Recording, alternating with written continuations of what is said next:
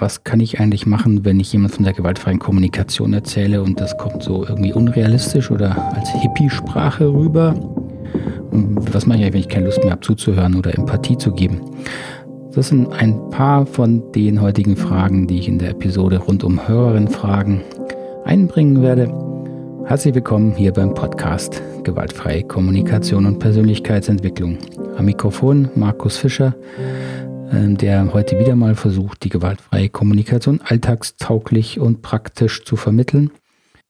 Aber bevor wir auf die spannenden Hörerfragen hier eingehen, erlaube ich mir noch eine kleine Werbung in eigener Sache. Für mich wäre es einfach eine Riesenunterstützung, wenn sich ein paar Leute finden, die die Arbeit ähm, auch durch einen kleinen monatlichen Beitrag bereit wären zu unterstützen, weil das macht natürlich eher, das ist ziemlich zeitaufwendig und ich möchte den Podcast so weit wie möglich auch werbefrei halten. Und ich habe deswegen äh, auf der Homepage von Steady eine Mitgliederseite eingerichtet, speziell für, als auch für den Podcast, wo Sie sich mit einem kleinen monatlichen Beitrag beteiligen können, wenn Sie die Arbeit hier unterstützen möchten. Und natürlich dann, gibt es dann auch ein paar Goodies und Vorteile, wenn Sie sich da äh, zu, durchringen könnten, wie eine, natürlich hervorragende äh, Namensnennung hier im Podcast, aber auch ein bisschen praktischer eine Bevorzugung hier bei den doch zunehmenden Hörerfragen oder auch dann eine Teilnahme, eine exklusive Einladung für die Teilnahme an ähm, den Online-Meetings, die ich dann speziell für die GFK-Gemeinschaft auf Steady durchführen werde, wo wir diskutieren können, uns austauschen können und Sie noch so mal mehr Zugang auch zu mir persönlich kriegen können. Also würde mich freuen, der Link dazu, wie gesagt, unten in den Show Notes. Jetzt aber zu den Hörerinnen und Teilnehmerfragen. Das erste ist eine eher eine Anregung, keine Frage von Lea F. aus der Facebook-Gruppe. Sie schreibt, eine andere Idee für den Podcast hätte sie, und zwar die häufigsten Bedenken und Kritiken, wenn man unerfahrene Menschen zum ersten Mal von der GfK erzählt. Zum Beispiel, das ist eine Hippie-Sprache oder unrealistisch.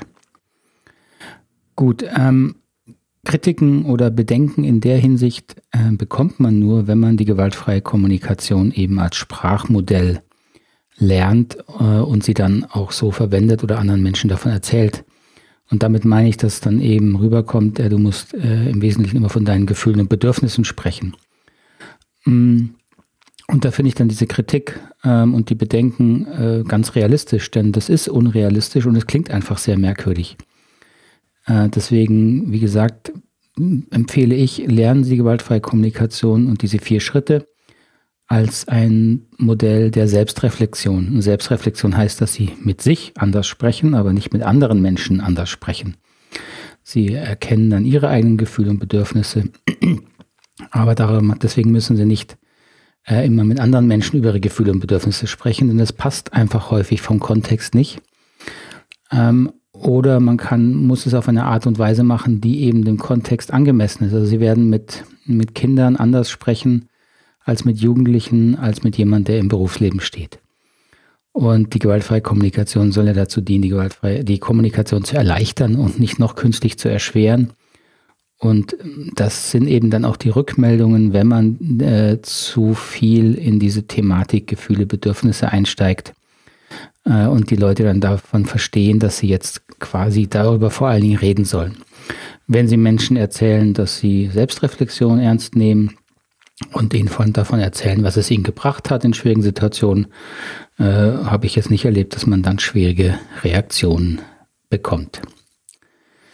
Eine weitere Frage von Christina G., auch aus der äh, Facebook-Gruppe zum Online-Kurs. Lieber Herr Fischer, vielen Dank für Ihre sehr informellen Videos informellen ist gut, informativen Videos und Online-Kurse. Vielen Dank dafür. Was ich mich allerdings frage, ist folgendes. Es gibt das Bild des Wolfes als egoistischen, verletzenden, seine Bedürfnisse um jeden Preis befriedigen wollenden Angreifers, der sozusagen entschärft werden soll. Dann die Giraffe als das entschärfende und ihre Bedürfnisse mit Herz und in Eigenverantwortung erfüllendes Ideal. Aber mir fehlt das andere Extrem, sozusagen das Gegenstück des Wolfes auf der anderen Seite der Giraffe. Derjenige, der seine Bedürfnisse überhaupt nicht verteidigen kann und keine eigenen Grenzen spürt. Das geht mir nämlich so. Der nicht entschärft werden muss, sondern im Gegenteil verschärft. Bietet die GfK auch hierauf Antworten. Ja, liebe Christina, vielen Dank für die Frage. Das ist ein bisschen das Problem mit diesen äh, mit diesen Bildern. Und die, ähm, das Problem entsteht natürlich auch, wenn, wenn man sich diese Videos anguckt von, von äh, Marshall Rosenberg oder auch von anderen Trainern, in der sie die Wolf und Giraffe als Symbol verwenden. Vielleicht kennen das gar nicht mehr alle. Ich persönlich verwende schon viele Jahre diese Symbole nicht mehr, ähm, weil sich einfach die Missverständnisse dadurch eher häufen und ich es für die Arbeit einfach nicht mehr brauche. Ähm, aber Marshall Rosenberg hat diese Bilder von Wolf und Giraffe, hatte er so, so Puppen, mit denen er dann seine, seine Beispiele im Seminar gebracht hatte, dafür verwendet, um zu zeigen, welchen Paradigmenwechsel er zeigen will ähm, oder voranbringen will mit der gewaltfreien Kommunikation. Und die Giraffe war eben das neue Paradigma des, des erwachsenen Menschen, der Verantwortung übernimmt für seine eigenen Gefühle, Bedürfnisse und dadurch viel Klarheit in die Sprache bringt. Und der Wolf, der eher die Verantwortung ableugnet ähm, und äh, auch angreifend ist natürlich dadurch für seine eigenen Gefühle und Bedürfnisse keine, äh, keine Verantwortung übernehmen kann oder will. So, und in diesen ähm, Beispielen, diesen Rollenspielen, die man da häufig in Videos sieht, kommt natürlich der Wolf meistens egoistisch verletzend daher, dem es nur um seine eigenen Bedürfnisse geht. Und die Giraffe häufig so ein bisschen weise und ähm, abgeklärt. Ähm, das ist ein bisschen ein schwieriges Bild, finde ich. Denn ähm, in der Kommunikation selber, natürlich merkt man, wenn jemand sehr reflektiert äh, ist, aber auch mir und vielen anderen äh, heißt ja nicht, dass ich nicht auch unbewusst bin in meiner Kommunikation und immer noch dazu lernen kann. Das heißt, es geht ja nicht darum, hier ein, ein Schwarz-Weiß-Bild ähm, zu zeigen. Jetzt mal aber konkret an dem Beispiel, was Sie genannt haben, also ein, ein, die Tatsache, dass jemand, der seine Bedürfnisse überhaupt nicht verteidigen kann und keine Grenzen spürt, äh, das hat eben auch nichts mit Giraffe zu tun, sondern das ist im Grunde nur die bewertende, unbewusste Seite, also in dem Bild, um in dem Bild zu bleiben, der Wolf, aber jetzt nicht äh, aggressiv und wütend oder angreifend nach außen, sondern im Grunde ja angreifend nach innen, wenn man seine eigenen Bedürfnisse nicht, nicht anerkennt oder nicht, äh, nicht spürt und nicht verteidigen kann, dann ist man ja selbst aggressiv im Grunde. Ähm, das heißt, dann würde das Bild eher so passen, dass man da eine Wolfsshow, wie man das auch nennt, da nach innen hat und sich selber abwertet. Ähm, oder einfach durch sehr viel Abwertung verlernt hat, die eigenen Bedürfnisse wahrzunehmen und deswegen auch wiederum keine Verantwortung dafür übernehmen kann. Also das Bild von Wolf und Giraffe bezieht sich eher darauf, inwieweit übernimmt jemand Verantwortung und weniger, ähm, wie, wie laut spricht er jetzt oder wie aggressiv. Äh, diese Thematik möchte ich gar nicht so gern mit gewaltfrei verbinden, denn auch ähm, gewaltfrei muss man wütend sein dürfen und muss man aggressiv sein dürfen, ähm, wenn es darum geht, die eigenen Grenzen, Bedürfnisse zu verteidigen. Die nächste Frage kommt von Manuela K. Hallo Herr Fischer, was kann man machen, wenn Menschen nicht aufhören zu sprechen und man keine Zeit oder Lust mehr hat, empathisch zuzuhören? Ja, das klingt so trivial einfach äh, zu sagen, ja, dann muss man sich halt unterbrechen. Ich, das kenne ich sehr gut, das Problem, weil das Problem habe ich auch hin und wieder. Äh, jetzt weniger im beruflichen Kontext, da kriegt man ja quasi durch die Rolle die Erlaubnis, andere Menschen meistens zu unterbrechen. Ja. Aber natürlich ähm, möchten wir nicht gern unterbrochen werden und das wissen wir. Und deswegen unterbrechen wir auch andere Menschen ungern. Und jetzt gibt es halt Menschen, die selten die Gelegenheit hatten, dass ihnen jemand mal wirklich zuhört und vielleicht sogar, jetzt, wie Sie sagen, empathisch zuhört, ja, also man auch merkt, man ist wirklich innerlich dabei. Und dann kommen die in Redefluss und die hören wie gar nicht mehr auf. Ja, und ich kenne das auch, dann stehe ich da und frage mich nach zwei Minuten, ja, so jetzt langsam äh, hätte ich mal Lust, hier was zu machen und trifft dann schon innerlich ab. Und ich merke, je länger ich dann warte, desto schwieriger äh, wird es ja dann auch zu unterbrechen, ja, weil irgendwann, äh, warum, wenn man schon jetzt fünf Minuten zugehört hat, warum kann man nicht auch noch zehn Minuten zuhören?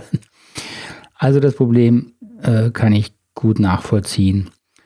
Und äh, die Lösung ist wie immer äh, die gleiche, die wir hier geben. Ähm, wir müssen zum einen äh, klarkriegen, wovor haben wir denn Angst, wenn wir jemand unterbrechen. Und äh, also das nicht auf den anderen schieben, das ist immer der wichtige Punkt. Wir unterbrechen nicht, weil wir selber Angst haben, oder ich in dem Fall, dass die Beziehung darunter leidet. Ähm, und das heißt, das ist auch interessant mal zu gucken, in welchen Beziehungen fällt es mir denn leicht zu unterbrechen. Zum Beispiel bei Kindern fällt es ja vielen äh, gar nicht so schwer, die unterbrechen sie andauernd. Aber bei Erwachsenen äh, schwerer und vielleicht, wenn es dann noch im beruflichen, bei Vorgesetzten macht man es gar nicht mehr. Das heißt, es hat viel mit der eigenen Einschätzung zu tun, ähm, wie krumm nimmt mir das der andere oder auch wie viel Macht habe ich gegenüber dem anderen. Ähm, und das hat eben dann auch immer wieder zu viel, okay, wie viel Angst habe ich dann davor, dass der andere mir das übel nimmt und habe ich dann äh, Konsequenzen zu befürchten. So, das ist erstmal äh, wichtig, das zu wirklich zu klären. In welchem Kontext fällt es mir, warum schwer zu unterbrechen? Weil dann werden Sie feststellen, dass Sie da schon ähm, flexibler werden und zu gucken, ähm, dass Sie jetzt beispielsweise bei einer Freundin, bei einem Freund, ähm, wenn Sie da ehrlich hingucken, merken, dann muss ich eigentlich keine Angst haben zu unterbrechen, dann hoffentlich beim nächsten Mal es zumindest mal schaffen, zu sagen, du, jetzt kann ich gerade nicht und in anderen Situationen, wo sie merken, dass sie wirklich Angst haben zu unterbrechen, äh, sich auch zu fragen, wie realistisch ist denn diese Angst? Hat die wirklich mit der Situation zu tun oder kommt die wiederum woanders her? Also das ist häufig der Fall, wenn es eben um das Thema geht, dass man auch mit Autoritäten spricht oder die Autorität mit einem sprechen. Also sag's mal Chef, Vorgesetzte, Lehrer, was auch immer. Und dann traut man sich nicht, die zu, ähm, die zu unterbrechen. Und man traut sich eben nicht, weil man Angst hat, vielleicht noch mehr bewertet zu werden oder Konsequenzen zu fürchten. Und das erstmal zu prüfen, ähm, wo kommt das her? Ist das wirklich begründet in der aktuellen Situation? Oder ist die Angst nur ausgelöst jetzt durch die Situation ähm, mit dem Thema Autorität, hat aber mit der aktuellen Situation gar nichts zu tun. Das heißt, hier ist auch immer wieder wirklich zu sortieren, wo kommt was her. Denn wenn diese Angst mit der aktuellen Situation gar nichts zu tun hat, das heißt, sie mit dem konkreten Vorgesetzten zum Beispiel noch nie schlechte Erfahrungen gemacht haben, wenn sie ihn oder irgendjemand anders ihn mal unterbrochen hat, äh, dann schafft ihnen das schon Klarheit, wenn sie es soweit reflektiert haben, dass auch das häufig schon reicht, es beim nächsten Mal vielleicht einfach auszuprobieren. Und falls sie dann irgendwie einen Eindruck haben, oh, das hat jetzt doch irritiert oder gestört, dann kann man ja immer noch nachfragen wenn nicht so viel Angst da ist, kann man ja darüber dann auch mal sprechen, ob das jetzt gestört hat oder unpassend war. Also, so viel zum Thema, was mache ich, wenn ich nicht zuhören kann, empathisch äh, nicht zuhören kann. Ein anderes Ding ist natürlich empathisch zuhören, jetzt in der Definition gewaltfreien Kommunikation. Ähm, tue ich dann eh schon nicht mehr, wenn ich im Grunde schon innerlich abgeschweift bin. Ja, dann bin ich im Grunde bei mir. Das hat dann auch mit Empathie nichts mehr zu tun. Ähm, nur das nur noch dazu. Und zum Schluss möchte ich noch auf ein Thema eingehen, das Eltern mit kleinen Kindern betrifft. Da reichen mich hin und wieder Fragen ähm, zum Thema, ja, Kinder ähm, im Kindergarten, in der Kita. Ähm, da kommt es dann zu äh, sogenanntem Mobbing, wie sie es oft nennen. Also wenn die Kinder, Kinder spielen und dann wird der eine ausgeschlossen, dann weint der oder die, darf nicht mehr mitspielen. Äh, oder andere Situationen, äh, Kinder nehmen sich gegenseitig was weg oder, oder, oder. Und dann äh, kriege ich wieder Anfragen und lese das auch in den entsprechenden Facebook-Gruppen, dass dann die Eltern ähm, sich äh, sehr verletzt sehen, sich wahnsinnig aufregen, sehr, sich sehr ärgern, wenn sie da erleben, dass ihre Kinder sozusagen leiden, ausgegrenzt werden, ihnen was weggenommen wird oder, oder, oder. So, dazu möchte ich mal grundsätzlich sagen, ähm, dass das ein schwieriges Thema ist. Schwierig ist es, weil äh, ich auch Papa bin und weiß, dass es natürlich für Eltern das Schwierigste ist, wenn man mitkriegt, wie es den eigenen Kindern nicht gut geht. Und ähm, da muss man dann aber auch wieder sehr genau sortieren, weil nämlich in allermeisten Fällen passiert Folgendes, dass man sich als Eltern vorstellt, wie ginge es mir in der Situation, die ich gerade da von meinem Kind erzählt bekomme oder die ich vielleicht sogar direkt miterlebe. Also wie ging es mir, wenn ich mir vorstelle, ich würde da spielen und Dann würde ich ausgegrenzt und sagt ihnen, du darfst nicht mehr mitspielen, haut mir vielleicht noch die Schaufel hinterher. So, und was wir dann machen, und das ist der große Fehler dabei, wir projizieren uns quasi in die Situation hinein, stellen uns vor, wie es uns dann ging, aber wir projizieren uns nicht in die gleiche Bewusstseinsebene hinein, wie das Kind hat. Äh, die Kinder, das ging Kindergartenfälle, die sind zwei, drei Jahre alt, die sind noch äh, in der egozentrischen Phase, ist noch sehr präsent, äh, und zwar bei allen Kindern, auch bei dem eigenen Kind. Das heißt, es verhält sich im Zweifelsfall auch gar nicht viel besser. Und äh, das sind einfach dann soziale Lernprozesse, die natürlich von außen äh, schmerzhaft aussehen. Und die sind bestimmt auch kurzfristig schmerzhaft für das Kind. Aber es sind eben auch notwendige Lernprozesse. Da muss man erstmal wirklich mit Ruhe hingucken und abwarten, was passiert wirklich. Und auch, wie geht es dem Kind wirklich? In dem Fall, den ich hier im Kopf habe, ging es dann, also schreibt sogar die Mutter selber, ja, dem Kleinen hat das vermutlich gar nicht viel ausgemacht. Natürlich nicht, weil bei dem ist es nach zehn Minuten wieder vergessen. Kinder denken da nicht mehr dran. Erwachsene denken dann dran, wie schlimm das war und der hat mich ausgegrenzt. Und das meine ich mit Projektion. Ähm, und das passiert ganz, ganz viel, ganz, ganz häufig, äh, wenn es um das Thema Kinder und also kleine Kinder und Eltern geht. Ähm, und das ist natürlich auch eine sehr schwierige Situation für die jeweiligen Erzieherinnen und Erzieher dann, weil die dann häufig dazwischen stehen. Dann wird gesagt, ihr müsst was machen, dass mein Kind nicht leidet, dass es nie schlecht geht, ihr müsst das verhindern und, und, und. Und das kann man eben nicht verhindern. Das sind normale soziale Lernprozesse. Und was man tun kann, äh, ist als Erwachsener zu sortieren, okay, wo bin ich jetzt selber getriggert, weil ich mir vorstelle, wie ging es mir oder vielleicht habe ich sogar so eine Situation mal als Kind erlebt und dann wird das sehr häufig reaktiviert, wenn ich das bei meinem eigenen Kind erleben, miterleben muss. Und dann kann ich, ähm, muss ich sehen, dass ich das nicht auf meine, auf die Kinder in der Umgebung projiziere. Und was ich tun kann, ist dann zu checken mit den Kindern, ja, wie geht's euch wirklich? Ja, wie ging's dir in der Situation? Und manchmal erzählen die Kinder, es ging ihnen nicht gut. Und dann reicht es aber auch schon, dass es sie erzählen und dann ist es eben nach drei Minuten wieder vergessen.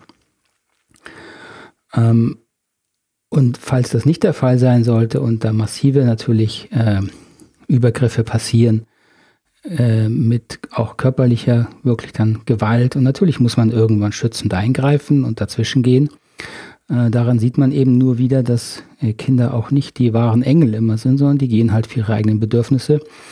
Und wenn sie in der egozentrischen Phase sind, gehen sie halt nur für ihre eigenen Bedürfnisse. Und das wird dann manchmal auch ein bisschen gewalttätig. Also so viel noch zum Thema äh, Kinder und Gewaltfreiheit und die Eltern, die ja auch wirklich keinen einfachen Job da drin haben. Gut, das war's für heute mit den Hörernfragen. Ähm, wenn Sie Zeit und Lust haben, noch eine Bitte, gehen Sie doch, wenn Sie ähm, im Rechner sitzen, kurz auf iTunes, suchen Sie den Podcast Gewaltfreie Kommunikation und Persönlichkeitsentwicklung oder meinen Namen und hinterlassen Sie mir eine, eine Bewertung, eine Rezension oder einfach nur fünf Sterne. Fünf Sterne ist nicht toll, ähm, weil das hilft mir wirklich, dass der Podcast besser gefunden wird. Ähm, und wenn er besser gefunden wird, wird er mehr gehört. Und das motiviert natürlich schon, wenn ich merke, er findet Interesse. Vielen Dank dafür. Dann alles Gute erstmal und bis zum nächsten Mal. Tschüss, Ade.